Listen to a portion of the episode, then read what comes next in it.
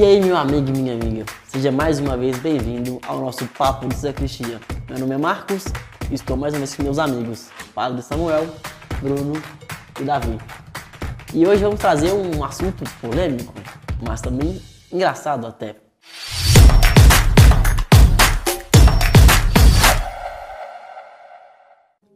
Deus disse: faça a sua parte, que eu farei a minha. No zap da minha mãe eu sei que isso tem, mas e na Bíblia? Temos essa passagem? Certamente não. Mas não tem. o fake news terrível e histórica. Mas sempre Eu eu vi vi isso no. Facebook, claro que tem. Minha mãe sempre falou isso, ela viu lá no zap da igreja dela. só É vi. alguma tá interpretação no mais zap, prolongada. é verdade, é é verdade. verdade. É verdade. Mas aí, de onde vem a Bíblia? Uma boa pergunta. Não sei se do bolso, do zíper, do tablet, do aplicativo. O fato é, é um livro que tem uma história de constituição. Ou na, na, na estante da minha avó aberta, cheio de cocô de mosquito? No Salmo No, 91 no de Salmo preferência. 91. Aí, ó. Salmo 91. É pra tirar o demônio da vida de vocês, ó. Pá, calabadá. Então, quer dizer, é, é um livro que recolhe culturas, pensamentos, momentos, tensões, conflitos, como é próprio da história. Agora, a origem última do texto bíblico é a revelação divina. Um Deus que quis se apresentar ali através eh, do- da sua carta de amor, que é a história da Escritura. De amor e de guerra também, né? Muito. Guerra e paz, talvez? Mais guerra do que paz, né? Muito mais Certamente. guerra. Mas, O então, povo de Jericó pode falar isso. pra que serve a Bíblia, então? É, é somente mais um livro? Tem algum fundamento teórico? Então, ela- você pode ter várias abordagens sobre o texto bíblico, uma abordagem literária, uma abordagem histórica, porque ali sim há algumas coisas que elas beiram um pouco o que foi se tornando depois uma descrição cronológica das coisas, mas antes de tudo ela serve a um caminho de salvação. Quer dizer, ali na Bíblia, e nós cristãos assim interpretamos, que ali existe é, uma revelação de Deus a respeito de si mesmo e tudo aquilo que é necessário para que o homem o conheça e se salve. Então esse é o grande objetivo do texto bíblico. É um manual de funcionamento, uma espécie de Waze de 3 mil anos de funcionamento. Agora é Bruno. Ué, como assim? para que serve a Bíblia? serve a Bíblia. Não consegue, né? Por que acreditar na Bíblia? Quando eu abro lá, eu vou, vou, eu vou né, Deus vai me iluminar, vou tirar uma passagem bíblica aí lá, e nele não havia beleza alguma. O que fazer? É, o que você está dizendo é, é- é bacana no sentido assim, toda a interpretação da Bíblia, ela tem que ser mediada. Mediada pelo quê? Pelo conhecimento científico, mediado pelas experiências que a pessoa tem. E nós, católicos, sobretudo, para fazer uma provocaçãozinha nos protestantes, mediada pela tradição. O que é a tradição? A tradição é a garantia de que o texto bíblico está abandonado a si mesmo, de que ele existe algo que o antecede, que ele diz respeito a pessoas e que ele está aberto ao futuro. A tradição é isso, ela vai pegar aquele texto e vai dizer, olha, de onde veio? Como se aplica hoje? E como pode continuar aberto para as futuras gerações? Silas Malafaia, aprenda conosco. Tradição serve. Repete, para que que serve a tradição? Repete a para a gente Malafaia. saber de onde veio o texto bíblico, como ele pode ser concretamente eh, atualizado e como ele se abre a um alcance infinito, ao futuro. Você pensa que eu gosto disso? É, eu, eu ia dizer que é, a, É a. com toda a importância, óbvio, né, que a gente tem com a, a- a tradição, mas a Sagrada Escritura, ela também, é, na vida do fiel leigo que vive seu dia a dia, que tem, é, vai, sai de casa para poder trabalhar, fica em casa cuidando da casa, é, ele pode utilizar, tirar muito proveito daquilo, né? Porque é, querendo ou não, é um diálogo que, como o padre disse, ele tem como fim último essa comunicação da salvação. É um diálogo que Deus quer fazer com cada um de nós. Então, realmente, quando é, eu pego, abro minha Bíblia e leio uma passagem, medito em cima dela, é, procuro entender os ensinamentos que ela traz, confronto aquilo com a minha vida, se eu estou vivendo aquilo bem ou não. Não, vai falando, é porque eu me lembrei de um episódio, pode falar. Os Simpsons. É, é uma, é uma relação muito é, pessoal minha com Ali Deus é um tá testemunho do acontecendo. humano. Nós brincamos ali com- a respeito do Salmo 91. Por que, que as pessoas se encontram no Salmo 91? Porque todo mundo tem essa, essa necessidade de proteção. E o texto bíblico vai nos ajudar a entender como Deus protege. E aí nós vamos nos utilizar daquela palavra para entender como é que aquilo que está acontecendo na nossa vida não está isolado do todo, da igreja e da história da salvação. É Eu- Eu achei engraçado quando ele falou assim, reflexão e tudo, mas eu me lembrei de um, um episódio não, né? Vários episódios, como todos vocês sabem, eu sou de família tradicionalmente protestante, né? Caneta azul. Não pode, peça perdão. Nós cumprimentamos a igreja na paz do Senhor Jesus, amém? Amém. Se Davi é gaiato, vamos orar por ele. Eu que saí a ovelha negra da família, católica da família. Teve- aí, em várias situações, eu acho engraçado que ele falou de refletir, e, e vocês sabem que todo momento crente quer tirar uma passagem da Bíblia, não importa qual seja, o importante é ter. Aí o que, que eles fazem? Eles pegam a Bíblia, Domingo, 7 horas da manhã. eles pegam a Bíblia, aí balança assim, eu acho engraçado, eles balançam, eu falei, tá quase jogando um búzio, balança assim, aí abre. Aí, aí dá lá qualquer coisa, aí eles puxam uma interpretação, uma explicação assim, nada a ver, na- nada com nada. E, e- e ele, a gente tem assim, aquela impressão de que eles têm profundo conhecimento da Bíblia, né? Porque qualquer coisa eles tiram lá uma passagenzinha, qualquer coisa eles tiram uma coisa, mas tudo muito desconectado, muito desconexo, tudo E muito às isolado. vezes instrumentalizada, como alguns líderes religiosos fazem. Geralmente fora de, de contexto, sabe? Eles pode interpretam acontecer. ao bel prazer. É muito. Aí ele Aí é começou um a falar, eu risco, lembrei é, disso. todos Desculpa, eu não tava lados. rindo do que você tava falando, mas é que eu me lembrei disso. Das diversas. Aí é um risco. Volto a dizer, e esse exemplo que vocês dois colocaram, e a observação que o Bruno faz, quer dizer, a leitura do texto bíblico ela sempre tem que ser mediada. Mediada pelo conhecimento, mediada pela ciência e, sobretudo, mediada pela igreja, que é o grande sujeito das escrituras. A linguagem ela é romântica, inclusive. Deus, enquanto esposo, se dirige à esposa e ninguém melhor do que a esposa para traduzir o coração do seu esposo. Essa é uma analogia muito usada, inclusive, na teologia. Que lindo, cara! Que lindo! Porque obrigatoriamente já tem que ser submisso ao marido. Então, a Bíblia fala. ou, ou não está na Bíblia, não sei, né? É, está na né? Bíblia, literalmente. Ali o maluco é brabo. Aí que impõe justamente essa provocação, ela é muito válida, Davi. No sentido de, olha, agora a esposa, depois de dois mil anos, pode dar uma interpretação atualizada do texto. Inclusive visitando a tradução. O que está lá, né? é, não é uma ideia de uma submissão como nós hoje vemos, de sujeição, mas no sentido de que a fé que nós temos em Deus, ela tem encarnações muito concretas na nossa vida. E que naquele momento do, do contexto cultural que o apóstolo dispunha, é, hoje nós podemos olhar e ver que não era assim tão. Mas ainda ideal. assim ela não pode ser ordenada, né?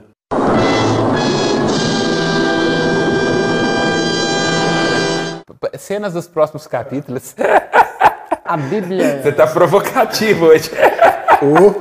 Eu tava com saudade de papo. Desculpa, pelo amor de É, Deus. isso mesmo. Esse, isso é papo de sacristia. Mas aí, a Bíblia então, todos os livros da Bíblia estão inspirados em uma situação, em alguém, em alguma coisa? Todos sim, inclusive Cântico dos Cânticos, que deixaria a autora de 50 tons de cinza corado de vergonha.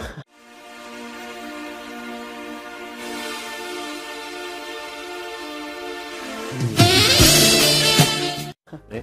Lá tem menções assim que deixam muito pouco a imaginação, né? Meu amado é branco e rosado, então vou subir nos seios da minha amada como se sobe numa palmeira, né? Aliás, vou subir na minha amada como uma palmeira para tocar-lhe os cachos. Então, quer dizer, inclusive esta literatura que é profundamente erótica do Cântico dos Cânticos foi inspirada por Deus. Quer dizer, ali existe uma mensagem de salvação. Qual seja, por exemplo, que nós temos que ter com, com Deus uma união apaixonante, pessoal, invencível, como só pode ser próprio de um coração apaixonado. Aí está uma revelação. Depois vem Lamentações de Jeremias. Também. E Apocalipse de São É, mas eu gosto de pensar que eu não faço nem ideia. Ele gosta de pensar, não, mas pensar o quê? Eu também gosto. Eu quero saber o que, que tu gosta de Depois pensar. Daniel corta. Já me perdi. Vou continuar, mediador. Cê tá Tá bom. Cânticos, cantos exa- extremamente poéticos, mas nós temos também alguma... E erótico. E erótico. Algumas passagens são polêmicas também, né? Do dilúvio, por exemplo, da morte do- dos primogênitos. E aí? É, nós temos passagens profundamente embaraçosas quando nós, é, sobretudo, olhamos como mulheres e homens contemporâneos. Essa questão do dilúvio é problemática, por quê? Porque a- nós hoje entendemos que nós temos uma quantidade de água limitada dentro da Terra.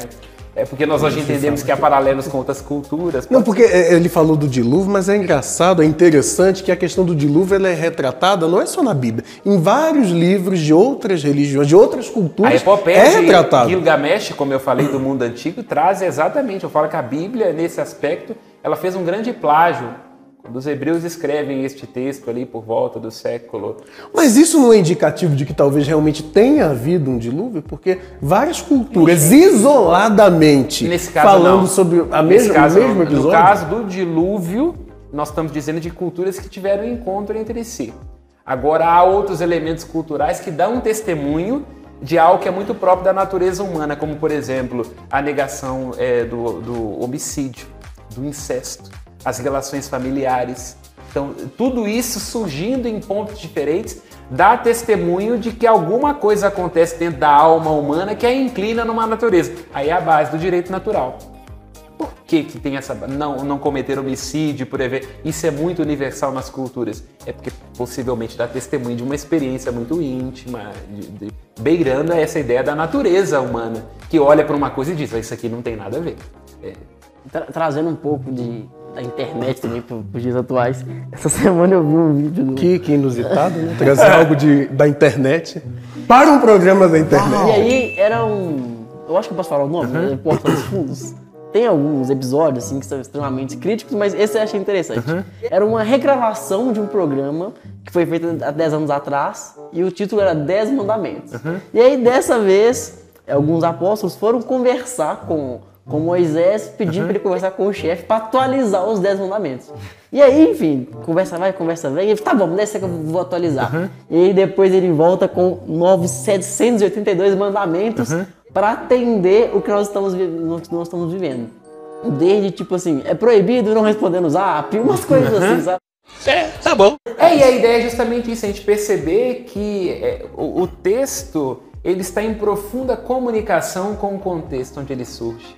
Tem um contexto vital de onde ele brota e nós não podemos é, prescindir disso. E detalhe, aí quando Moisés vai falar com Deus, ele fala assim, coloca na nuvem que eu vou dar uma medidinha. então, é exatamente isso. Agora, tem textos polêmicos, como por exemplo, muitas pessoas não gostam do Antigo Testamento porque vem ali a ideia de um juiz implacável, de um Deus severo. Nós temos passagens embaraçosas, como aquela em que o profeta Eliseu era calvo e algumas crianças começam a debochar dele, 42 crianças, adolescentes, sei lá, e Deus manda ursa para devorá-los. Ou Salmos, que, é, como 137, que fala esmagar as crianças da Babilônia contra a rocha. Mas qual que é o problema com as crianças? Eu Uma trabalho com criança, eu até tenho uma resposta, mas eu não vou dar essa resposta. É uma boa aqui. pergunta. Ou, é o ou a morte dos primogênitos lá no Egito, o que, que as crianças tinham a ver com aquela briga Moisés Gago com o faraó? O que, que é isso? Então, é justamente nesse momento que a gente tem que ter uma consciência histórica e perceber que o texto tem um condicionamento.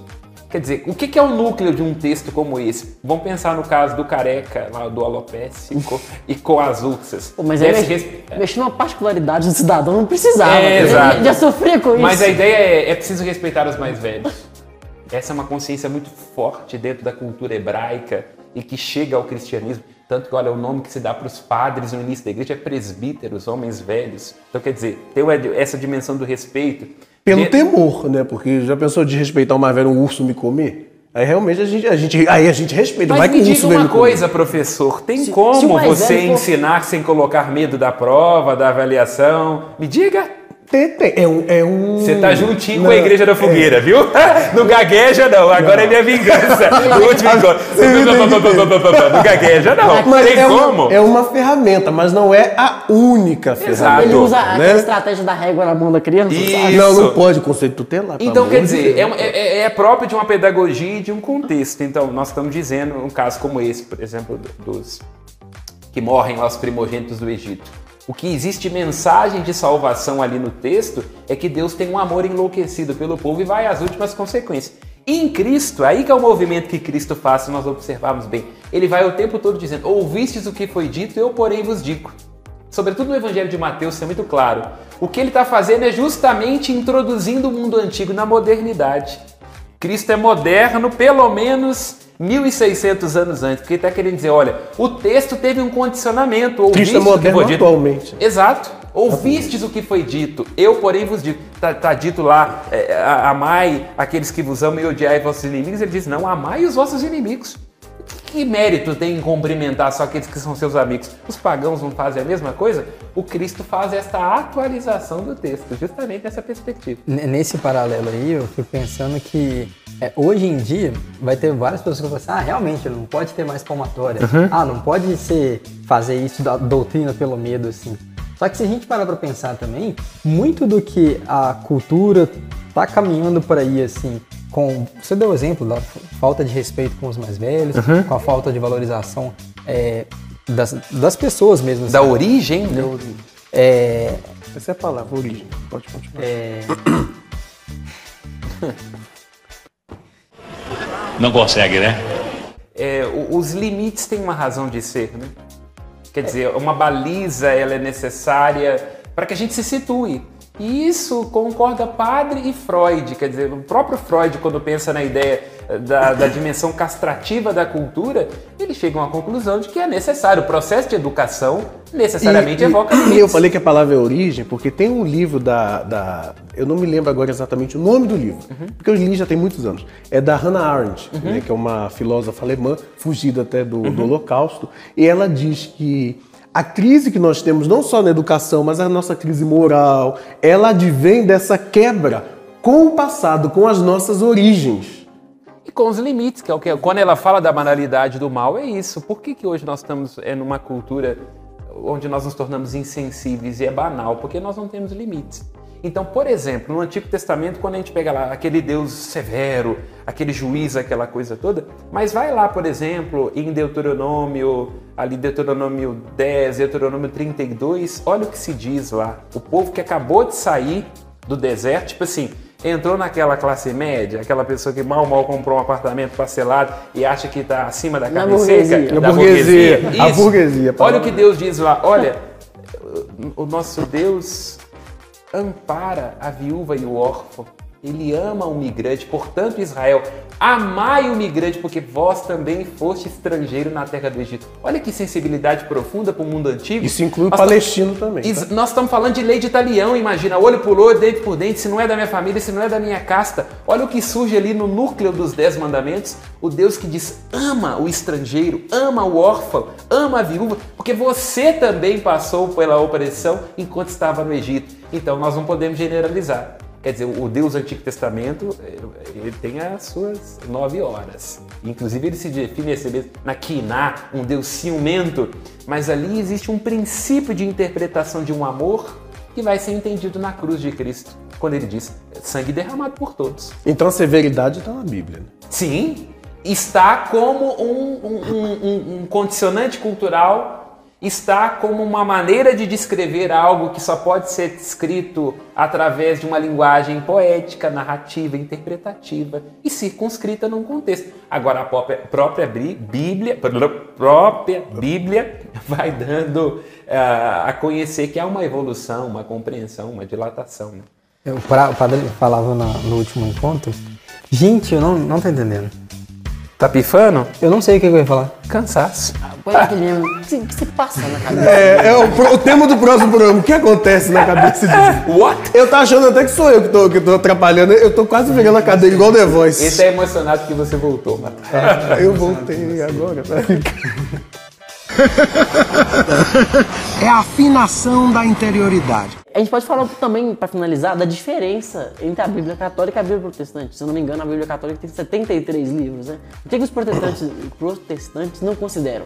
Com, com quais livros? Então, a questão é muito ampla, mas a ideia é de que os protestantes eles usam um critério que era usado pelos judeus, no sentido de que aqueles livros que foram escritos após o período da invasão grega, e que, portanto, não foram escritos na língua inspirada por Adonai, que é o hebraico, eles não são considerados livros propriamente inspirados. Eles fariam parte de escritos que talvez ajudem, talvez atrapalhem. Historicamente, pelo menos. ajudaria. É, exato. Teriam no vários. Instagram. Exato. É- Esse é o principal critério. E também ali naquela confusão de Lutero, porque eles trariam algumas doutrinas que são um pouco estranhas para o protestantismo, como o caso ali, aquela oração pelos mortos no livro dos Macabeus.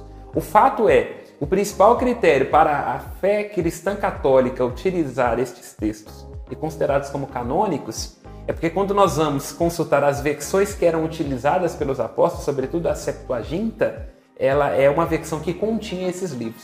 Sabe? Este é o nosso é, é- é princípio, quer dizer, olha, os apóstolos quando faziam citações, eles faziam citações com base na Septuaginta. Então significa que eles consideravam a canonicidade dos textos. Esse é o principal critério. E também, óbvio, a ideia do critério da, da inspiração, o fato de que eram textos que já circulavam nas comunidades antigas, então a igreja considera a sua legitimidade.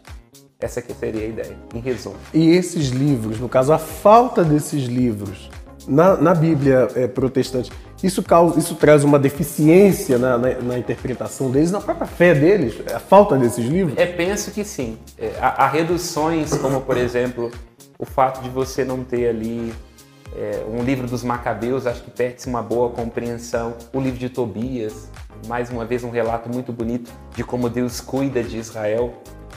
Os trechos de Daniel. Então, acho que uma, uma parte da história fica mutilada. É mais que isso, acho que é bem mais que isso, porque quando você rejeita é, uma tradição que te apresenta esses livros, você perde muito mais. Acho que essa discussão seria muito pertinente se a gente fosse a igreja do livro. Então a gente vai pegar é, o livro e tem que estar lá, se está lá dentro, está contando, se não está, não está contando. Mas nós somos a igreja de uma pessoa, né? Somos a igreja da palavra.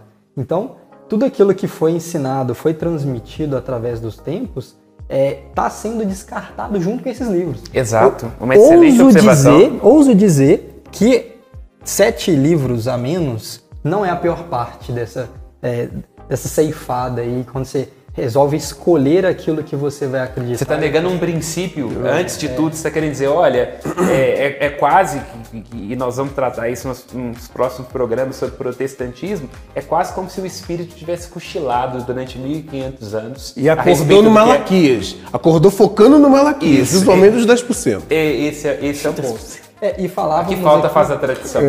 É, falávamos, num- engraçado que não foi premeditado, né? Falávamos há pouco como o, a- a- o pensamento hoje em dia ele rejeita a- as origens, né? Rejeita aquele que é, que vem nos trazer, sei lá, os nossos pais, os nossos avós. Os princípios, Os a tradição, né?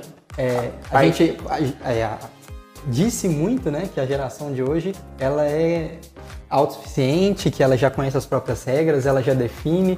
Disse que tudo é muito fluido, que não precisa daquele sólido que era do passado, porque você determina o seu agora.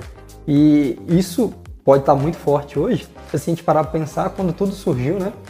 Já que a gente está falando dessa discussão aí da Bíblia, é, há alguns bons séculos atrás. E é exatamente isso que Hannah Arendt diz, não exatamente com essas palavras, mas a ideia é exatamente essa. Ela diz que, que nós temos uma geração, que, os, que foi criada uma geração que se autocoordena, que como rompeu com o passado... Aí nós chegamos a um ponto muito interessante que provoca os próximos programas, né? O que caracterizou o surgimento do protestantismo? Será que a questão era só sobre indulgência ou sobre um grito de autodeterminação do sujeito que termina na banalidade do mal? Uma boa Então, pergunta. Uma boa pergunta vai as, Amém. próximas- as cenas dos próximos capítulos. Aguardem, aguardem. Vocês não perdem por esperar.